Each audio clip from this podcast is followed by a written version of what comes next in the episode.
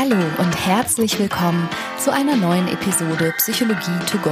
Das ist dein Podcast für hilfreiche Gedanken und Impulse direkt aus meiner psychotherapeutischen Praxis.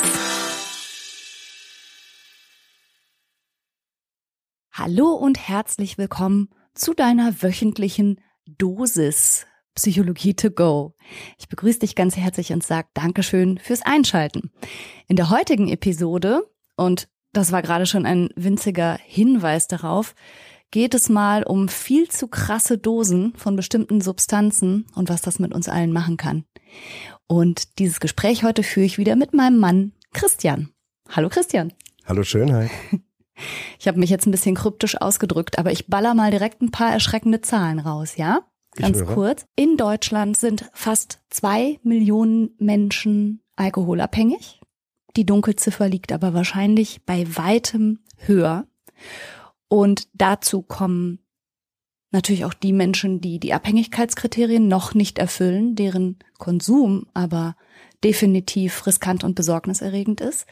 Dazu kommt nochmal das Doppelte an Menschen, die medikamentenabhängig sind. Uh. Ja, Medikamentenabhängigkeit ist doppelt so verbreitet als Alkoholsucht. Das wissen viele Menschen nicht, hat mich auch ein bisschen erschreckt. Und dann natürlich noch die ganzen illegalen Substanzen, die so grassieren und von denen Menschen abhängig sind. Und zwar wollen wir ja heute gar nicht über Abhängigkeit als solche reden, sondern über die immens riesige Zahl an Menschen, die demnach in zweiter Reihe betroffen ist davon. Und die nennt man ja heutzutage und populär co-abhängig. Genau. Oder und, ist das damit gar nicht gemeint?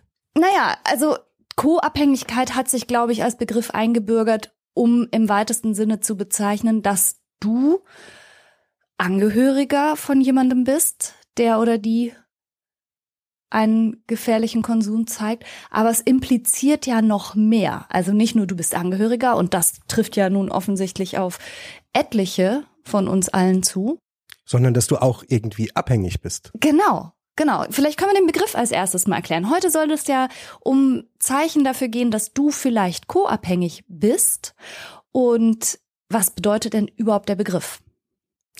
Also ich glaube, über die Dauer der Zeit hat der sich ein bisschen verändert und ist so in den populären Sprachgebrauch mit reingekommen und wird deswegen wahrscheinlich auch äh, vielfach mit ein bisschen unterschiedlichem Hintergrund benutzt. Und mhm. ich glaube, das macht es auch schwierig.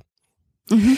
Manchmal bedeutet es wohl nur, dass es einfach Angehörige gibt eines Suchterkrankten mhm. und sie mit dem Suchterkrankten leben müssen und sie mit ihm eine Beziehung haben, die entweder emotional oder materiell auch eine gewisse Abhängigkeit bedingt. Das können Ehefrauen, Ehemänner sein, ganz häufig die Kinder sein. Das können aber auch Freunde sein, die einfach emotional sich sehr verbunden fühlen mhm. und letztendlich durch die Sucht, durch das Suchtmittel mit in dem System Abhängigkeit mit drinstecken. Okay, aber manchmal bedeutet das ja sogar viel mehr, nämlich dass die co-abhängige Person, ja, wie soll ich sagen, nicht nur irgendwie mitgehangen, mitgefangen ist, sondern das Suchtsystem regelrecht unterstützt, oder?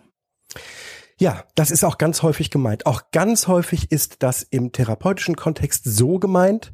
Das heißt, wenn sich in Krankenhäusern die Teams zusammensetzen und ähm, über Behandlungspläne bei Patienten sprechen und auch über Beobachtungen, die sie machen, dann fällt häufig der Begriff, dass Angehörige co-abhängig sind. Und damit ist dann gemeint, dass die die Sucht unterstützen. Also ob sie das bewusst tun oder nicht, ob ihnen das so klar ist oder nicht, aber das heißt, sie fördern die Sucht ja. durch ihr Verhalten. Du hast recht. Ähm, ob bewusst oder nicht, ist in dem Fall ein bisschen egal, aber es ist immer ungewollt. Mhm, ja, mhm. also ähm, die co-abhängigen, jetzt sage ich einfach mal Partner, Lebenspartner, wollen die, die Sucht nicht unterstützen, tun es aber. Mhm. Und da kommen wir schon zu einem echten Problem, was den Begriff angeht. Wenn man co-abhängig hm, sagt, wenn man jemanden als co-abhängig bezeichnet, kommt automatisch schon so eine Art Schuldzuweisung mit dazu. Mhm, ja? ja, ja. Und das ist schwierig, denn eine Co-Abhängigkeit ist etwas, was einem eher passiert, wo man reinkommt, das ist nicht schuldhaft. Ja. Schuldhaft ist immer noch äh, der Konsum beziehungsweise der Stoff an sich. Und eine Schuldzuweisung damit zu implizieren, jemanden als co-abhängig zu bezeichnen, ist schwierig bis falsch. Ja, also so ein bisschen, nur jetzt so vom Gefühl her und aus der Erfahrung aus meiner Zeit im Krankenhaus her, ist ja nun mal der mit der Suchterkrankung erkrankt. Der oder diejenige kann gar nichts dafür. Ist halt eine Krankheit. Ja. Aber jemand, der co-abhängig ist, der scheint, ja, wie du sagst, schon so fast ein bisschen Schuld auf sich zu laden und definitiv was falsch zu machen. Gemein eigentlich. Ja, und so kommt das rüber. Und deswegen ist die Begrifflichkeit eher schwierig gewählt heutzutage, ja. behaupte ich mal. Und es wäre vielleicht günstiger, tatsächlich von suchtförderndem Verhalten zu sprechen. Mhm, mh. Ja. Und dann habe ich aber zuletzt auch Co-Abhängigkeit in ganz anderen Kontexten gelesen, wo es gar nicht explizit um Suchtmittelkonsum ging, sondern als sei das so eine Art Beziehungsstörung.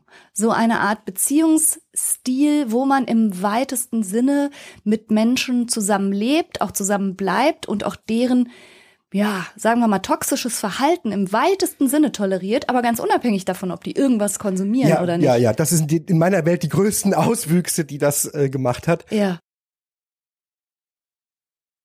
Dass man versucht hat, Co-Abhängigkeit ähm, als äh, Begriff zu etablieren, der ja delinquentes Verhalten, schlechtes Verhalten immer fördert. Ja. Gut, okay, aber dafür braucht es nicht den Begriff Co-Abhängigkeit. Ne? Da dafür, könnte man sagen, okay, Menschen mit einem dependenten Persönlichkeitsstil, die haben vielleicht eine Tendenz, massiv viel durchzuwinken, zu erdulden, zu ertragen oder auch mitzutragen. Aber dafür gibt's ja ein Wort. Das Wort ist dependent. Das Wort ist nicht co-abhängig. Richtig. Okay, ja, gut. Dann haben wir das jetzt mal so ein bisschen begrifflich einsortiert.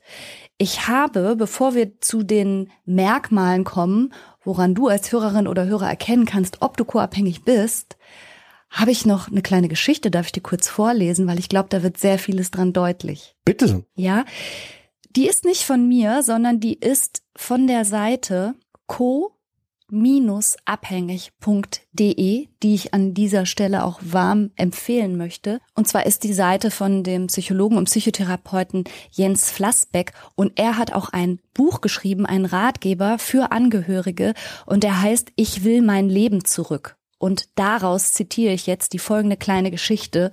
Sie heißt Die Frau, der Alkoholiker und die anderen. Eine Frau sprach die Schwiegermutter auf die Alkoholprobleme ihres Mannes an. Die Schwiegermutter wurde ganz unruhig. Du musst ihn verstehen und ihn nehmen, wie er ist. Er war schon als Kind vielfältig talentiert. Du musst für ihn da sein. Ich kann es nicht mehr. Er braucht eine Frau an seiner Seite, die auch mal zurückstecken kann. Er ist ja so empfindsam. Die beste Freundin, der sich die Frau offenbarte, erschrak furchtbar und entsetzte sich. Trenn dich sofort, was tust du dir an? Denk zuerst an dich. Ich habe dich immer für deine gelebte Unabhängigkeit bewundert. In einem psychologisch-pädagogischen Ratgeber las die Frau Folgendes. Kinder brauchen Väter. Die Bedeutung der Väter für die emotionale und soziale Entwicklung der Kinder wurde viele Jahrzehnte lang unterschätzt. Väter sind bedeutsam für die Entwicklung von Selbstständigkeit, Autonomie und Abenteuerlust und obendrein brauchen Söhne ihren Vater als positives Modell zum Finden der Geschlechterrolle. Die Frau rief die eigene Mutter an, die sie beschwichtigte. Kind, Probleme löst man gemeinsam. Da wirft man nicht gleich die Flinte ins Korn. Schau dir deinen Vater und mich an. Wir haben viele Krisen gemeinsam gemeistert und einiges zusammen erarbeitet. In der Suchtberatungsstelle, die die Frau aufsuchte, um sich beraten zu lassen, wurde ihr vermittelt, es kommt darauf an, dass er nach lerntheoretischen Gesetzen von Verstärkung und von Verstärkung und Kontingenz dazu motiviert wird, seinen Konsum zu reduzieren und eine Therapie zu beginnen. Die Frau versuchte auch mit einem alten Freund ihres Mannes zu sprechen. Er wiegelte ab. Das Bier am Abend musst du uns schon gönnen. Wir sind richtige Kerle und da gehört die Sause manchmal dazu. Sei doch froh, dass er kein Warmduscher ist. Die Schwester, die die Frau im Café traf, schnitt ihr unwirsch das Wort ab. Also das darfst du so nicht sagen. Du trinkst ja auch mal ein Bier. Dann wären wir ja alle Trinker, auch du und ich. Und in der Selbsthilfegruppe, an der die Frau abends anonym teilnahm, wurde sie gelobt. Gut, dass du kommst. Wir sind da alle schon durch. Du musst lernen, deine Ohnmacht zu akzeptieren, du musst loslassen und aufhören, für ihn alles zu regeln, damit er lernen kann, für sich selber zu sorgen. Und als die Frau es wagte, mit ihrem Mann selber zu sprechen, bekam sie zu hören, so wie du zu mir bist, bleibt mir ja nichts anderes übrig, als zu saufen. Und dann suchte er Türe schlagend das Weite. Die Frau blieb also allein zurück und wurde zornig, immer zorniger. Sie bebte vor Wut und dachte, egal wen ich frage, alle wissen es besser. Ab jetzt nahm sie sich vor, das zu tun, was sie selber für richtig hielt. Also nochmal aus dem Ratgeber Ich will mein Leben zurück von Jens Flassbeck. Was sagst du dazu? Also absolut großartig, ganz aus dem Leben gegriffen und äh, auf den Punkt gebracht, die Problematiken. Ja, was sage ich dazu der Geschichte? Wow. Ja, ja, aber das zeigt so ein bisschen das Dilemma. Also das absolute Dilemma von Menschen mit einer Co-Abhängigkeit besteht ja darin, dass ein uns nahestehender Mensch, jemand, den wir lieben, jemand, der uns wichtig ist, jemand, von dem wir vielleicht in gewisser Weise sogar ein Stück weit abhängig sind, in eine Sucht hineingeraten ist, wie auch immer, und wir müssen versuchen und sind herausgefordert, unseren Weg zu finden. Und die Ratschläge rangieren halt von, den muss man richtig aufklatschen lassen, derjenige muss ganz unten ankommen und seine eigenen Konsequenzen spüren, bis hin zu, nee, aber das kannst du doch niemandem erzählen, ne? Du musst das irgendwie auch mit vertuschen, mit verheimlichen. Und da steht man dann und weiß nicht so genau, was ist jetzt das Richtige. Das ist die große Problematik, dass tatsächliche Abhängigkeiten, sobald sie als solche erreicht sind, ähm, einer Ratio gar nicht mehr zugänglich sind. Also es ist nicht mehr diskutierbar. Man kann, wenn man so will, das Richtige gar nicht mehr tun. Du kannst einem ähm, Suchterkrankten mit schon letztendlich anatomisch umgebauten Hirnstrukturen kaum noch erklären, das ist schädlich, das ist falsch, das klappt nicht richtig. Es hat mit der, es hat keinen Effekt auf die Sucht. Es bleibt irrational und deswegen ist der Umgang mit jemandem, der in Anführungszeichen irrational handelt, so schwierig, weil ja. man selber ja noch rational denkt. Ja, und legt irgendwie rationale Maßstäbe an jemanden an, der so gar nicht mehr denken genau, kann. Genau, der rational nicht mehr entscheiden kann. Weil entscheidend für Sucht ist ja, dass sich der, der Mittelpunkt des Lebens, der Aufmerksamkeit und des ganzen Strebens nur noch um den Suchtmittelkonsum dreht und eben überhaupt nicht mehr um alles andere drumherum. So ist es. Und in der Geschichte ist relativ schön beschrieben, die vielen Möglichkeiten, die es im Umgang mit suchterkrankten Menschen tatsächlich gibt. Die Mutter mhm. des ich sage jetzt Patienten, mhm. ne, die hatte eine Strategie, äh, ihren lieben Sohn die ganze Zeit zu umsorgen. Mhm. Das ist natürlich gar nicht schlecht, weil es für weniger Konflikte sorgt. Die beiden sind dadurch weniger aneinander gerasselt. Sie hat ihm das Leben drumherum ein bisschen schön gemacht und es ging konfliktfreier. In dem Moment, wo sie, wo sie aber nicht mehr konnte, mhm. war sie offensichtlich froh, es abgeben zu können. Jetzt muss sich jemand anders kümmern. Nämlich diejenige, um die es in dieser Geschichte geht. Du musst dich jetzt darum kümmern. Ich habe das die ganze Zeit ertragen. Jetzt bist du dran. Ja. Aber die eigene Mutter gibt ihr ja auch die Botschaft: Hör mal, nicht die Flinte ins Korn werfen. Ihr seid doch ein Team. Du musst das irgendwie mit durchziehen. Und tatsächlich habe ich gar nicht wenige vor allen Dingen Patientinnen, also mh, mm, Männer mit dieser Problematik hatte ich eher selten in der Praxis.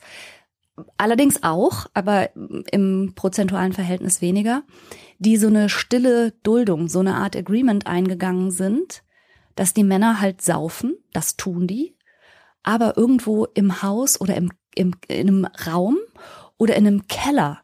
Also es gibt unglaublich viele Männer mit Hobby- oder Bastelkellern, in die die sich zurückziehen oder wo sie Münzen sammeln oder sowas. Und in Wirklichkeit ist das ein stillschweigendes Einverständnis, dass die da Abend für Abend sitzen und trinken. Aber nach außen hin stimmt die Fassade, nach außen hin stimmt die Ehe, das passiert zu Hause im Keller im Stillen und muss man sagen, das sind jetzt nicht die Art Suchterkrankungen, wo diejenigen äh, gefährlich oder übergriffig werden, aber nichtsdestoweniger leiden die Partnerinnen trotzdem. Aber das ist so diese Generation, die sagt, na ja, da muss ich jetzt mit durch, ne? Jetzt habe ich den Kerl geheiratet, jetzt müssen wir gucken, wie wir das hier handeln.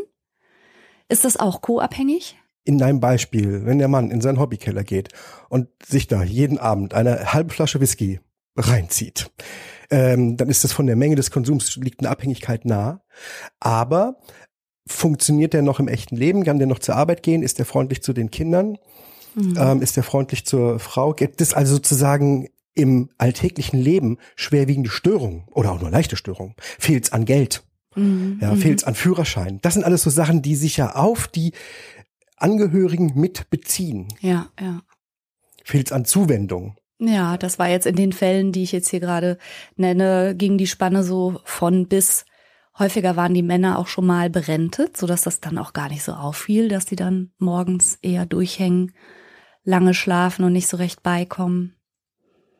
Und dann auch so eine Haltung von den Angehörigen so, ach, jetzt lass dem Vater doch sein Bier. Was willst du da jetzt noch was dran ändern?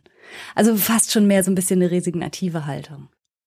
Ja, wenn es um das Lass ihm sein Bier geht und es tatsächlich nur das eine Bier ist. Ja, nee, ist es ja nicht. ja.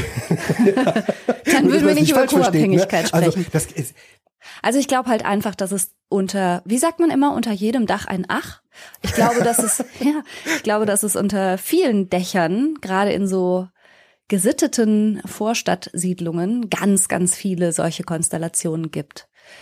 Aber weitaus dramatischer ist es natürlich, wenn die Alkoholabhängigkeit gar nicht mal so still verläuft, sondern was ja eben massiv häufig auch der Fall ist, dass Suchtabhängigkeit gleichzeitig auch zu ausfälligem Verhalten führt, zu gewalttätigem Verhalten, wo derjenige eine Gefahr darstellt für Partner, für die Familie und so weiter, dann nimmt das natürlich schon eine ganz andere Brisanz an, wenn man das deckt und deckelt und versucht, ein nach außen hin intaktes Familienleben weiterhin aufrechtzuerhalten. Genau. Und das ist dann gemeint mit dem suchtfördernden Verhalten. Mhm. Das ist für gewöhnlich ja von denjenigen Angehörigen, die das Suchtverhalten fördern, nicht gewünscht, sondern im Gegenteil. Der Versuch zum Beispiel, äh, es dem Abhängigen irgendwie recht zu machen, freundlich zu sein, den, äh, den Süchtigen nicht in äh, emotionale Schwierigkeiten zu bringen. Hm. Der ist ja eigentlich so gedacht, dieser Versuch ist so gedacht, dass man mh, hm, denjenigen nicht dazu bringt, wieder konsumieren zu müssen. Man ja. will weniger Konsum haben, deswegen ist man freundlich, deswegen schafft man möglicherweise auch ein eher nettes Umfeld. Ja, bloß nicht aufregen, bloß nicht in emotionale Turbulenzen stürzen. Das ist natürlich auch so super tragisch und das sehen wir ja häufig auch äh, in der Praxis, dass insbesondere Kinder von süchtigen Eltern das so trainiert haben, wie kleine Seismographen auf die Stimmungslage der abhängigen Eltern zu reagieren und einzuwirken, beschwichtigend, aufmunternd, dass es denen so in Fleisch und Blut übergegangen ist, dass es wirklich zu einem, zu einem Wesenszug wird und auch spätere Beziehungen ja häufig dann bestimmt. Ne? Also als Kind von suchtmittelabhängigen Eltern ist man richtig darauf trainiert, lieb zu sein, keine Umstände zu machen, keinen Ärger zu veranstalten und so weiter. Das ist schon sehr, sehr tückisch. Bei Mädchen noch viel mehr als bei Jungen kommt es häufig zu einer sogenannten Reinszenierung, was mhm. bedeutet, später als junge Frauen, als Frauen werden wieder abhängige Suchterkrankte oder ähnliche Persönlichkeiten in Anführungsstrichen Patienten als Partner, als Partner, ja, als Partner gesucht.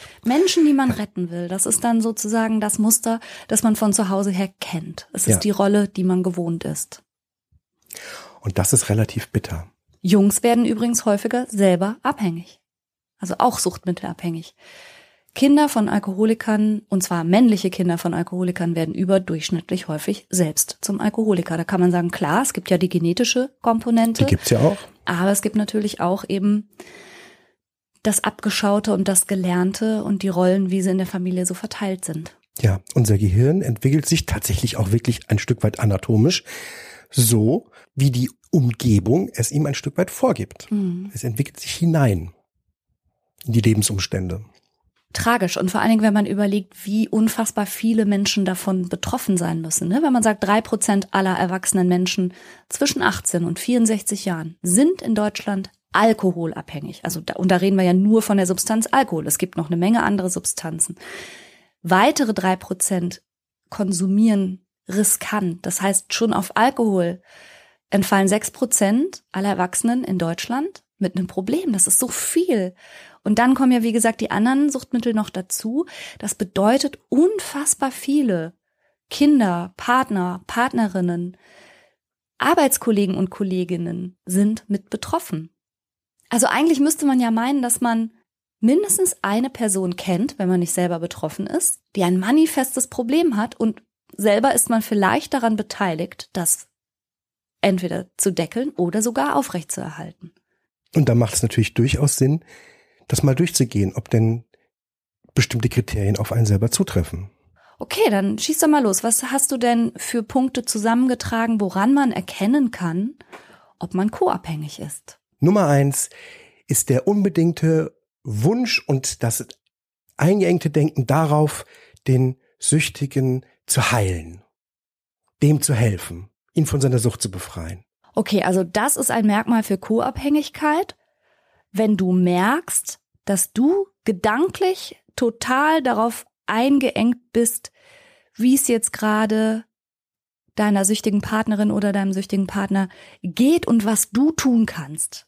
Also die Heilung und die Rettung wird zu deinem zentralen Inhalt? Ja, so wie beim Süchtigen die ganzen Gedanken sich um das Suchtmittel drehen. Ja. Drehen sich beim Co-Abhängigen die Gedanken um den Süchtigen. Damit ah. ist co-abhängig auch in dem Fall ziemlich gut gewählt, sozusagen. Verstehe. Punkt Nummer zwei. Du merkst, dass du deine eigenen Interessen schon vernachlässigst, deine sonst gewohnten Aktivitäten nicht mehr machst oder deine gewohnten sozialen Kontakte nicht mehr richtig pflegst. Das passt ja gut zu dem Punkt eins. Also co-abhängig bist du dann, wenn du und deine Interessen in deinem Leben plötzlich die zweite, dritte oder fünfzehnte Geige spielen und du auch vieles von dem vernachlässigst, was dir Freude macht, weil du so beschäftigt bist und um die abhängige Person in deinem Leben kreist. Auch wieder eine Parallele zu, zu den Abhängigkeitskriterien. Mhm. Ne? Das Vernachlässigen eigener Interessen zugunsten ja. des Suchtstoffs. Das macht der Süchtige und du als co-abhängige Person tust das auch. Okay. Mhm. Nächster Punkt. Typisch ist ein Kleinreden der Suchtproblematik. Gibt, das kennst du, ne? Da gibt's dann solche Sätze, ja, ist ja nicht jeden Tag high. Ja, trinkt ja aber nur abends. Ist auch so eine beliebte ja. Bagatellisierung. Ja, aber das war ja nur ein halbes Gramm. Ja, genau. Und guck mal, geht ja auch noch arbeiten. Ja, richtig. Ne? Und so ein Schnäppchen am Morgen, bitte. Das vertreibt oh. Kummer und Sorgen. Ja, aber ich glaube, da haben wir beide schon viel Erschreckendes gehört. Die Sucht an sich wird klein geredet. Mhm. Oder du selber, das ist ja, was wir äh, als Kriterien für die Co-Abhängigkeit rauskriegen wollen, du selber redest die Sucht des Partners klein. Und du redest die Probleme, die damit einhergehen, auch klein. Manchmal gibt's kein Geld. Ja. Ja, weil so viel für das Suchtmittel ausgegeben wird, auch bei Aber Spielsucht. Ne? Wir brauchen auch keinen Urlaub. Wir haben es auch auf dem Balkon schön. Ja, genau. Andere Leute haben noch weniger Geld als wir. Mhm. Ist nicht so schlimm. Also das heißt eine Tendenz nicht nur vor anderen, sondern auch vor dir selbst, das ordentlich schön ja. zu schwätzen. Und man kann noch mal zu spät kommen. Bis dann zu spät kommen, ist doch nicht wild. Mm, mm. Jetzt ist er gekündigt worden. Das war eh ein Scheißjob, blöder Chef. Das war, ah, bin froh, okay. dass er es nicht mehr machen muss. Ja, ja, ja. ja solche Sachen. Wo du gerade Chef und Kollegen sagst, wie ist denn das eigentlich, wenn du unter Kollegen merkst, jemand ist derangiert, jemand hat häufiger eine Fahne, jemand kommt häufiger zu spät und du schulterst sozusagen dessen Kram und machst das mit, um es nicht auffliegen zu lassen. Ist das nicht eigentlich auch schon co-abhängig? Das ja, finde ich so schwierig. Ist weit gefasst der Begriff ja. dann dafür, aber ähm, es ist ein deswegen ja gerne die Trennung der Begriffe, ein suchtförderndes Verhalten. Leider. Weil du natürlich dadurch demjenigen ermöglicht, indem du ihn deckst und dieses eigentlich für die Arbeit inakzeptable Verhalten nicht offen machst, ermöglichst du demjenigen länger weiter so zu machen. Ja, jetzt sind wir da Vielleicht kommen wir gleich nochmal drauf, denn wir sind jetzt äh, schon sehr in der Frage, was tun. Ja, okay. Nein. Und als Arbeitskollegen mhm. kann man sich das noch besser vorstellen, häufig, ja. als wenn es der eigene Partner ist. Mhm, mh. Können wir das gleich nochmal aufgreifen? Ja, na klar. Super. Nächster Punkt, Punkt 4. Du empfindest starke Schamgefühle gegenüber anderen mhm. durch das Auftreten, durch das Verhalten mhm. deines Partners, deiner Partnerin, die oder der eben suchtkrank ist. Ne? Also es ist dir alles mögliche unangenehm. Das Auftreten auf der Party, ja. wie sie da rumwankt. Ja. Oder dass du irgendwo äh, zu spät kommst wieder mal. Oder nicht abgeholt wirst. Oder, oder gar nicht hingehen kannst. Ja, ja. ja. Dir ist das alles peinlich. Ja. Peinlich, wie er oder sie sich aufhört. Also sich für den oder die andere zu schämen, ist schon mal kein gutes Zeichen. Auch. Kein gutes Zeichen. Mhm. Ja. Nächster Punkt. du empfindest eigene Schuld. Und zwar im Sinne von, du lädst Schuld auf dich, dass du es nicht schaffst, dass er oder sie weniger trinkt, weniger konsumiert, weniger spielen geht, was auch immer. Du hast eigene Schuldgefühle. Also das trifft, glaube ich, vor allen Dingen nach meiner Erfahrung auf Eltern zu, weil Eltern sich immer schuldhaft fragen, was habe ich falsch gemacht? Und auch auf Kinder, also nahe Angehörige, ja. mhm. die, die sich dann eben auch, genau wie du sagst, immer wieder fragen, habe ich was falsch gemacht? Und in der Geschichte, die ich gerade vorgelesen habe von Jens Flassbeck, sagt ja auch der Betroffene selbst, also der, der alkoholkonsumierende Mann sagt ja, so wie du dich verhältst, muss ich ja auch trinken. Ich glaube, das ist tatsächlich auch so ein bisschen ein Kärtchen, das von den Süchtigen selbst allzu gerne und allzu häufig gezückt wird. So nach dem Motto, äh, ich bin ja nicht als Einziger hier schuld an meiner Sucht, sondern die Umstände. Und zu diesen Umständen gehörst halt du als Angehörige oder Angehöriger.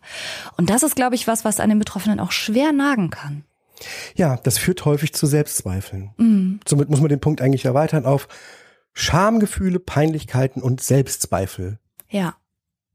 Wobei ich das, ich finde, wie soll ich sagen, im Großen und Ganzen finde ich es auch ja immer okay, das eigene Verhalten zu reflektieren. Man ja, muss aber auch. auch ganz klar sagen, derjenige, der sich das einschenkt und trinkt, ist derjenige selbst und nicht du. Ja, also es gibt auch sowas wie Eigenverantwortung und die finde ich schlägt immer die vermeintliche Fremdeinwirkung. Ja. Also Wie in der Juristerei, ne, die Kausalkette muss kurz gehalten werden. Ach so. ja, ne, also sich damit zu zerrütten oder vielleicht auch denjenigen in seiner Eigenverantwortung nicht in die Pflicht zu nehmen, weil man so nagende Schuldgefühle hat und denkt, erst muss ich mich verändern, ich muss mich anders verhalten, dann wird bei dem anderen alles besser, ist, glaube ich, einerseits fatal und andererseits ein Trugschluss. Wenn man das bei sich entdeckt, ist es ein Kriterium für Co-Abhängigkeit, ja. dass man selber ein Problem hat. Ja. Punkt Nummer sechs wäre die übermäßige Freundlichkeit und das Unterdrücken der eigenen Wut und der Versuch, mh, dem abhängig Erkrankten alles recht zu machen. Das Leben um ihn fein herumzubauen. Kann man das so sagen, dass co-abhängige Menschen sehr dehnbare Grenzen haben und auch sehr, sehr bereit sind, eigene Bedürfnisse, Wünsche, auch Hoffnungen, die man vielleicht ans Leben und die Partnerschaft und so weiter hat, zurückzustellen? Ja, ja, das glaube ich schon. Häufig entwickelt sich ja sowohl eine Abhängigkeit als auch die Beziehung über einen längeren Zeitraum, was sozusagen dazu führt, dass diese Grenzen sehr langsam gedehnt werden. Mhm, ja, mhm. also der ich sage jetzt mal in Anführungszeichen, co-abhängige Partner hätte sich vor einem Jahr noch nicht vorstellen können, dass er solche das Sachen toleriert. toleriert ne? mm, Aber da das sukzessive jede Woche ein bisschen mehr geworden ist, sind die Grenzen sehr weit geworden. Und Man, am Ende gibt es ja häufig Angehörige, die, die ernsthaft mir als Beziehungsqualität dann nennen, sowas wie, naja, Hauptsache er schlägt mich nicht.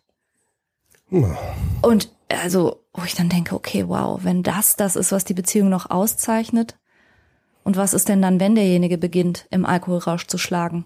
Dann wird das wahrscheinlich auch wieder.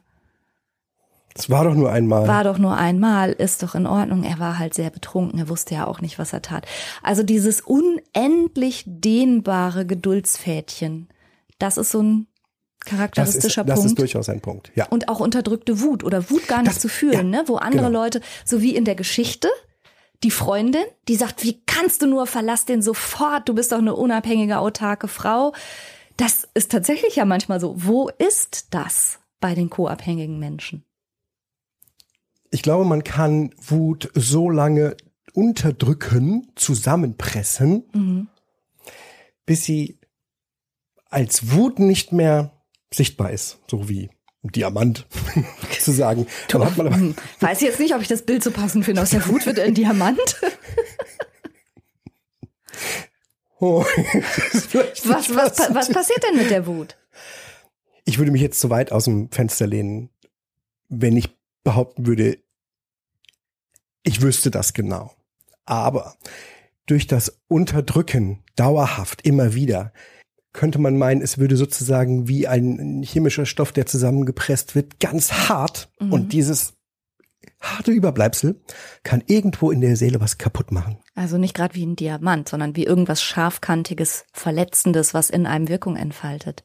Also ich sag mal so, das führt jetzt vielleicht ein bisschen weit, aber Menschen mit psychosomatischen Problemen haben gleichzeitig häufig eine sogenannte Porn-Struktur. Und zwar nicht, nicht, nicht Porn im Sinne von Porno, sondern Porn. P-A-W-N.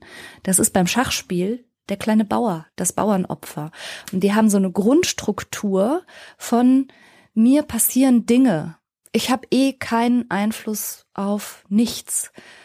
Ich nehme die Sachen halt so, wie sie sind, weil was soll ich schon ändern? Und die, das sind häufig Menschen mit einer Struktur, die Dinge, die ihnen passieren, tatsächlich als gar nicht beeinflussbar erleben, sondern wegdrücken in ihrem Inneren und auch keinen guten Zugang überhaupt zu ihren Emotionen haben. Auch nicht zu ihrer Wut, auch nicht zu ihrer Frustration, auch nicht zu, zu all dem, was vielleicht einem die Energie bereitstellen würde, jetzt mal was zu ändern, sondern die fühlen das wirklich schlecht und die bekommen psychosomatische Beschwerden. Wäre das so denkbar in dem Zusammenhang? Ja, also ähm, aus psychodynamischer Sicht, ja, auf jeden Fall wäre das denkbar. Ich bin Verhaltenstherapeutin, ich erkläre es trotzdem so. Die Wahrheit liegt ja nun auch nicht in der Verhaltenstherapie oder in den psychodynamischen Verfahren. Ja, aber denkbar finde ich das ja. total. Aber ich finde schon, dass es Angehörigen von Suchterkrankten total zusteht, wütend zu sein. Ich habe ja mal eine Zeit lang auch im Bereich Glücksspielsucht gearbeitet. Und die Schicksale zu erfahren, dass dann ein junger Familienvater das Geld, das er gerade vom Amt bekommen hat für ein Babybett, zehn Minuten später verzockt hat, da darfst du wütend sein. Du darfst wütend sein. Du ja. darfst frustriert sein. Du darfst richtig sauer sein. Ja.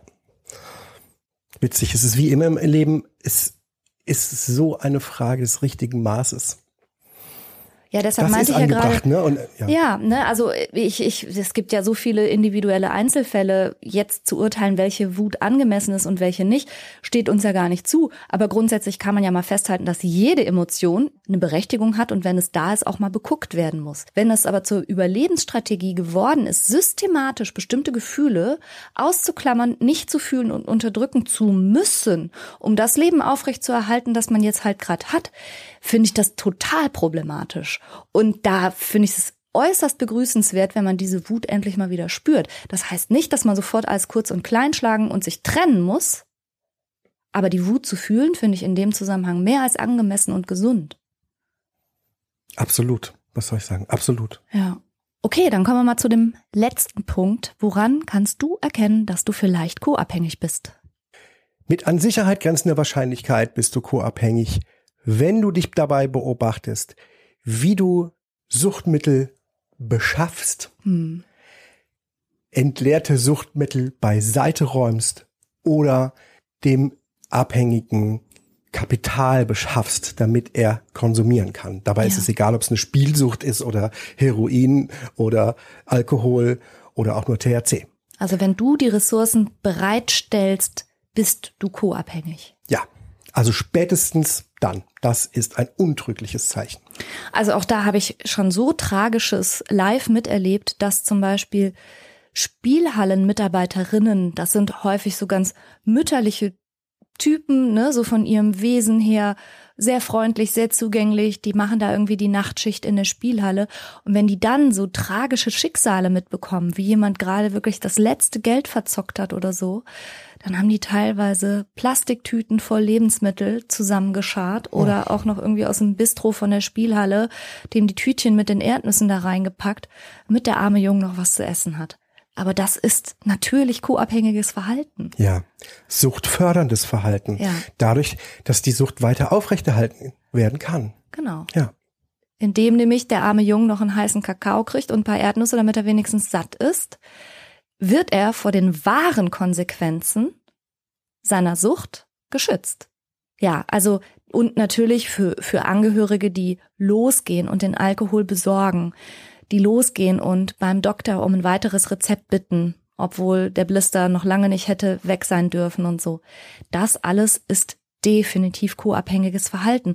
Gleichwohl unter Umständen auch so nachvollziehbar. Also wenn jemand gerade entzügig wird zum Beispiel, kann es ja auch ein medizinischer Notfall sein. Ich verstehe das so gut. Absolut. Ne, dass man dann denkt, okay, ja gut, ich krieg das jetzt nicht hier in so kurzer Zeit gehandelt. Weinen, schreien, angstvoll. Bedrohen, alles ist ja alles, dabei. Ne? Mhm. Aber vor allen Dingen bei, bei Ängsten und bei Zuständen mit Schreien auf den Boden fallen und ich kann nicht mehr mhm. und hochdramatisch sehen die manchmal aus, dann äh, habe ich das ja auch schon erlebt, dass äh, in dem Fall die Ehefrau sich vom Hausarzt hatte weiter Benzodiazepin-Beruhigungstabletten verschreiben lassen, sich, die gar ne? nicht für sie waren. Ja, ja, ja, eben, ja, eben, das meine ich ja. Aber das muss man klar sagen. Also wenn man das an sich erkennt, gibt es wahrscheinlich Gründe dafür, aber das ist co-abhängiges Verhalten. Ja. Ja. Und jetzt müssen wir ein bisschen rauskommen, zu sagen, dass es eben schuldhaft ist. Denn das, was wir gerade beschrieben haben, vor allen Dingen der letzte Punkt, der hat ja sowas, hm, eine Täter-Opfer-Umkehr, wenn man so will. Ja. Ja, also jetzt wird der co-abhängige Partner, die co-abhängige Partnerin zum Mittäter. Mhm. Und diesen Eindruck möchte ich unbedingt vermeiden. So ist das nicht. Das passiert jemandem, das ist nicht schuldhaft. Ja. Ja, genau. Also das passiert in größter Not. So ist und es. Und unter Abwägung ja. der Alternativen. Und ich glaube, kein Angehöriger und keine angehörige Partnerin, Partner, whatsoever, ist absichtlich und gerne daran beteiligt, die Sucht zu fördern, ist es aber dennoch manchmal aus einer gewissen Notlage heraus. Ja. Und aus der Entwicklung heraus. Ja. Ja. Im, es gibt manchmal auch das Gefühl, ich kann ja trotzdem ohne den anderen nicht leben, wie soll das alleine gehen? Mhm. Denn die Ratschläge, und jetzt kommen wir vielleicht dazu, denn die Ratschläge sind ja oft sehr hart. Genau, also wir kommen jetzt zu dem Punkt, okay, und was kann ich tun, wenn ich diese Punkte an mir bemerkt habe und jetzt definitiv feststelle, ja, klar, mein Partner, meine Partnerin ist abhängig, süchtig, glücksspielsüchtig, alkoholabhängig oder benzoabhängig und ich bin offensichtlich co-abhängig. Was kann ich denn dann machen? In der Geschichte, die du von ähm, Herrn Flassbeck vorgelesen hast, hat mir der letzte Punkt am allerbesten gefallen. Mhm. Das war die Selbsthilfegruppe. Ja. In der Selbsthilfegruppe wurde gesagt, gut, dass du kommst, wir sind da alle schon durch. Du musst lernen, deine Ohnmacht zu akzeptieren. Lass los, hör auf, alles zu regeln. Er kann nur selber lernen, für sich zu sorgen. Und ich würde dann ergänzen, genau. Und jeder, der co-abhängig ist, darf auch wieder lernen, für sich selbst zu sorgen. Ja, und sollte genau das tun. Umso wichtiger ist das übrigens, wenn Kinder mit in der Familie sind, die auch betroffen sind. Denn da geht's sogar darum, die Zukunft der Kinder als Erwachsene noch mitzubestimmen und im positiven Sinne zu beeinflussen. Das sollte dann wirklich auch Motivation sein. Aus der eigenen praktischen Praxis und Krankenhauserfahrung ähm, muss ich so bitter das auch ist, dem, dem Ratschlag, jemanden sozusagen bis auf den Boden kommen zu lassen, zustimmen. Hm. In weit fortgeschrittenen Abhängigkeitsverhältnissen habe ich so viele Angehörige, ich habe auch mal Angehörigengruppen gemacht, gesehen, die über lange Zeit sehr stark gelitten haben und wo so viel kaputt gegangen ist und so viel Ressourcen ähm, eingesetzt wurden. Und es hat letztendlich zu keiner Verhaltensänderung ähm, beim Suchterkranken geführt sondern nur zu einer Schädigung der Angehörigen. Mhm. Allerdings so Ratschläge wie du musst den rausschmeißen kommt mir kommt mir zu hart und zu böse vor. Wir dürfen eins nicht vergessen. Das Problem von Abhängigkeiten ist die Abhängigkeit. Die Abhängigkeit ist ist so stark, das ist so ein, ein, ein, ein, ein, ein hirnorganisches und seelisches Problem. Ähm, das ist eine schwer zu lösende Erkrankung. Eine, eine, eine, eine Sucht ist eine total schwer zu lösende Ja, aber das ist ja genau das moralische Dilemma, in dem Angehörige dann drinstecken. Kranke Leute lässt man nicht allein. Ja. Ja, und Du sagst jetzt auch noch, ja, die meisten Leute schaffen es überhaupt eine Sucht zu überwinden, vielleicht sogar außerhalb des Helfersystems. Das heißt, die brauchen vielleicht auch ihre Angehörigen. Aber es ist eben wirklich eine Gratwanderung, wie du gerade gesagt hast, jemanden mit einer Suchterkrankung zu unterstützen und demjenigen beizustehen, so wie man jedem Erkrankten beistehen würde, ohne dabei selber größten Schaden zu nehmen oder auch die Schädigung der gesamten anderen Familie dadurch in Kauf zu nehmen oder mit zu verursachen. Das ist schwer. Das ist super schwer. Das ist super schwer. Und das Leid meines Angehörigen dabei auszuhalten, super schwierig. Der Punkt, an dem einem das etwas leichter fallen sollte, ist jetzt aber genau zu erkennen, dass ich selber schon eine Co-Abhängigkeit habe. Und wenn ich diese Co-Abhängigkeit als eine Art eigene Störung mhm. betrachte, dann gilt es, sich erstmal um die eigene Störung zu kümmern. Das ist wie im Flugzeug, ne? Ja. Erst setzt du dir die Sauerstoffmaske auf und dann den Schwachen und Kindern. Ja. Guter Punkt. Also das heißt, den Tipp, den man Co-Abhängigen nur geben kann, ist, wenn du Co-Abhängigkeit an dir wahrnimmst, dann nimm wahr, dass das zeigt, dass du selber in einer psychischen Schieflage bist und such dir dafür Hilfe und Unterstützung. Zum Beispiel in Form von Selbsthilfegruppen, die wir an dem, an der Stelle wirklich nur empfehlen können. Durchaus auch in der Suchtberatung, völlig okay. Durchaus auch bei psychotherapeutischen Kollegen. Ja. Ich glaube, wir müssen jetzt aber doch noch mal ganz kurz sagen, was konkret man machen kann. Ja. Wenn man eine Co-Abhängigkeit an sich selber festgestellt hat oder wenn man ähm, Angehörige mit einem schweren, schwerwiegenden Suchtproblem ähm, im näheren Umkreis hat. Mhm. Die ganz harte Herangehensweise, allein schon von der Wortwahl, ich schmeiß dich raus. Du kommst nicht mehr rein. Mhm. Ja, du bist für mich gestorben. Solche Sachen, das sollte man nicht tun. Das kann auch kontraproduktiv sein. Aber es ist wichtig, eine eigene Grenze zu setzen. Und statt ich schmeiß dich raus, kann es heißen, es tut mir leid, du kannst hier nicht mehr wohnen. Mhm. Das kann es aber tatsächlich bedeuten. Letztendlich ist die Konsequenz die gleiche. Es bedeutet, man darf das bekotzte Klo nicht sauber machen. Mm, und wenn es das einzige in der Wohnung ist. Ja. Ja, der, also, ja, besser andere Möglichkeiten suchen. Der ich weiß schon, was du meinst. Es geht, es geht darum, die Konsequenzen spüren zu lassen und nicht alle unbedingt. Konsequenzen abzufedern und abzumildern. Ja. Ne?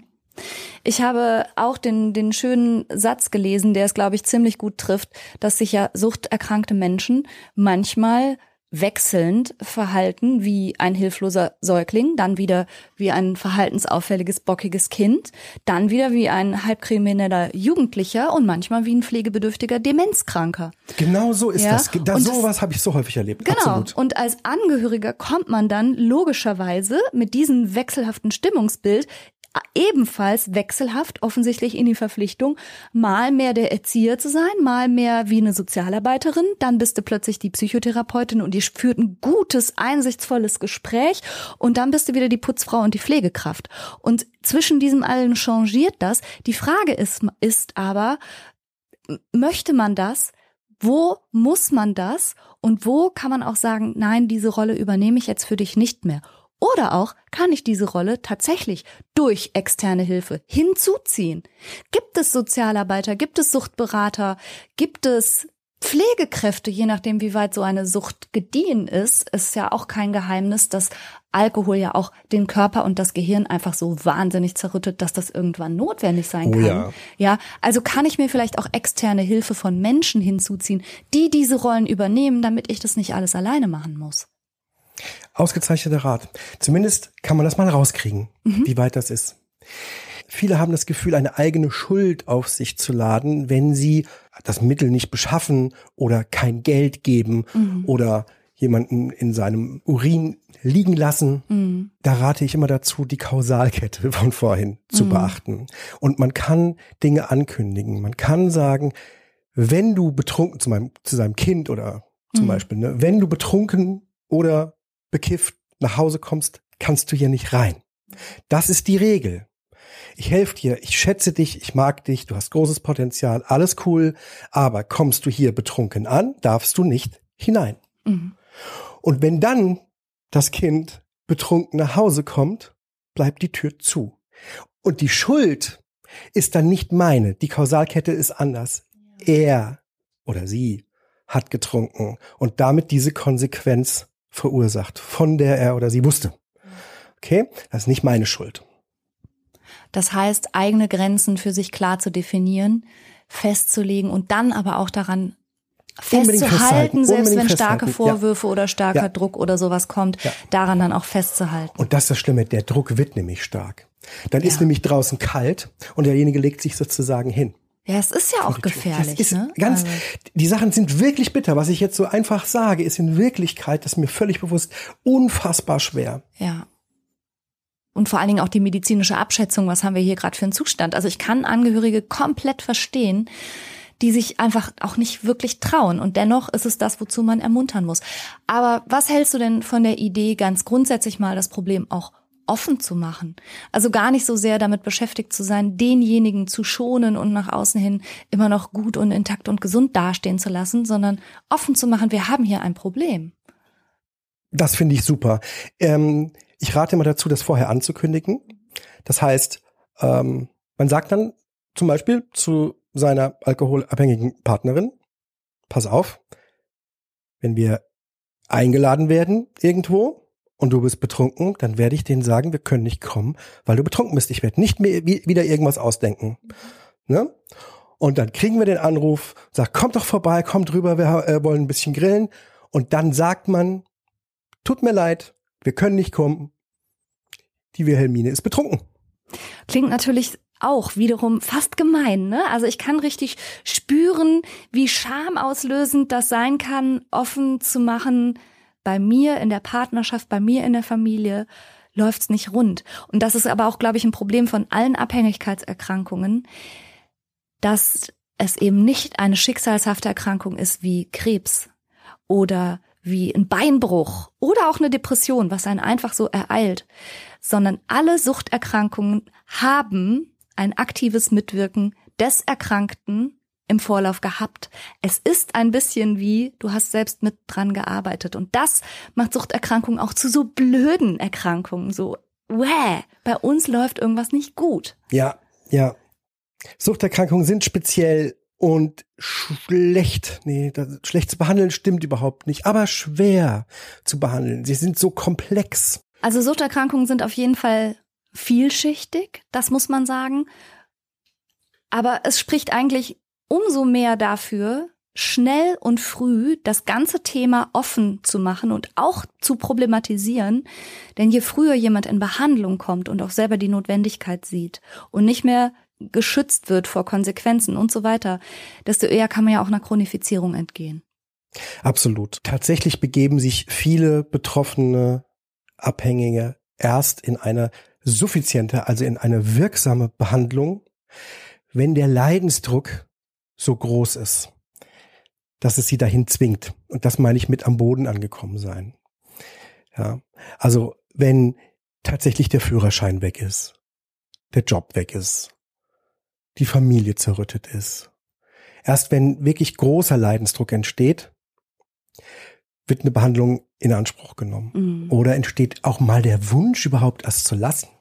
Ja, und ich habe noch ein Argument dafür, das nicht allzu lange laufen zu lassen wenn man es zu lange auch als Angehöriger mit toleriert, vielleicht sogar eben im Sinne einer Co-Abhängigkeit mit unterstützt, passieren im Rahmen der Abhängigkeit so viele Dinge, die demjenigen hinterher so leid tun und für die er sich so sehr schämt. Und das erschwert manchmal hinterher die Abstinenz, weil derjenige vielleicht ein Problem hat, seine Gefühle zu regulieren. Und je mehr da aufgelaufen ist, was ja. innerhalb der Sucht alles schiefgelaufen ist, auf umso mehr Ruinen wird derjenige ja irgendwann zurückgucken. Und das kann wiederum im Sinne eines Teufelskreises die Abstinenz erschweren, wenn man dann wiederum als ehemals Suchtabhängiger, der jetzt gerade abstinent oder trocken oder was auch immer ist, darauf zurückguckt und dann so überwältigt ist, eben auch wiederum von Scham und schlechten Gefühlen, dass das ein ganz großes Rückfallrisiko darstellt. Also auch das ist vielleicht eine Ermunterung an Angehörige, lasst es nicht ewig so laufen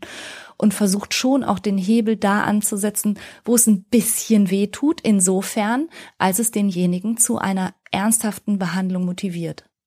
Also ja, Suchterkrankungen sind eine Erkrankung, aber sie sind behandelbar. Und zwar je schneller, desto besser. Während die Hoffnung, dass das von alleine wieder weggeht, komplett utopisch ist. Nein, eine Abhängigkeit, eine Sucht hört nicht von ganz alleine einfach so über Nacht wieder auf, einfach nur, weil man den Wunsch hat, das möge jetzt mal sich in Luft auflösen, mhm. sondern es erfordert immer aktives Handeln, aktives Dagegensteuern. Und die Motivation, das zu tun, muss höher sein als die Hingezogenheit zum Suchtstoff oder zum Suchtverhalten. Ja, also ich glaube, um das nochmal zusammenzufassen, der beste Rat, den man Angehörigen geben kann, die jetzt merken, okay, möglicherweise bin ich co-abhängig, ist eben sich Hilfe zu suchen, um die Gratwanderung hinzubekommen zwischen gesunder Abgrenzung, gesunder Selbstfürsorge, gesunden Konsequenzen, nicht nur auszusprechen, sondern die auch durchzuziehen und sich dafür den Rücken stärken zu lassen, ohne sich, das muss nämlich gar nicht sein, komplett von dem erkrankten Menschen abzuwenden oder den hart aufklatschen zu lassen, sondern da irgendwie den eigenen persönlichen Weg zu finden. Aber das geht sich nicht so leicht allein. Da helfen, wie gesagt, Selbsthilfegruppen, Suchtberatungsstellen. Die werden wir auch hier unter der Podcast-Episode wie immer verlinken. Ja. Also nochmal ganz kurz zusammengefasst, die sieben Punkte, an denen du erkennen kannst, dass du co-abhängig bist. Nummer eins. Dein Leben kreist die ganze Zeit um den Gedanken, den Suchtkranken zu retten. Nummer zwei. Du vernachlässigst eigene Interessen und Aktivitäten und vernachlässigst die eigenen Freunde. Nummer drei. Du redest die Sucht und die Suchtproblematik und die Konsequenzen, die das alles hat, schön und klein. Nummer vier. Du schämst dich für deinen suchtkranken Angehörigen oder Freund. Nummer fünf. Du hast Schuldgefühle, nicht genug gegen die Sucht machen zu können. Oder Selbstzweifel, auch selber ein Grund für den Konsum zu sein. Nummer sechs. Du bist übermäßig freundlich, unterdrückst deinen Wut und deinen Ärger und bemühst dich, dem Suchtkranken alles recht zu machen.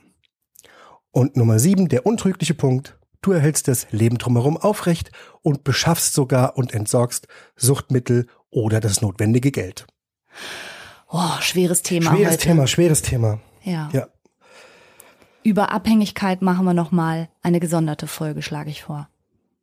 Ja, es gibt ja schon die äh, Podcast-Folge von dir, äh, Schieflagen erkennen. Mhm. Ist die nicht so? Mhm. Und wir können gerne bei Instagram über das Thema im Gespräch bleiben unter Franka-Ceruti-Psychologie. Findest du alles zum Podcast und immer wieder hilfreiche Gedanken. Dankeschön fürs Zuhören und für deine Zeit. Und wir sagen bis nächste Woche. Tschüss. Tschüss.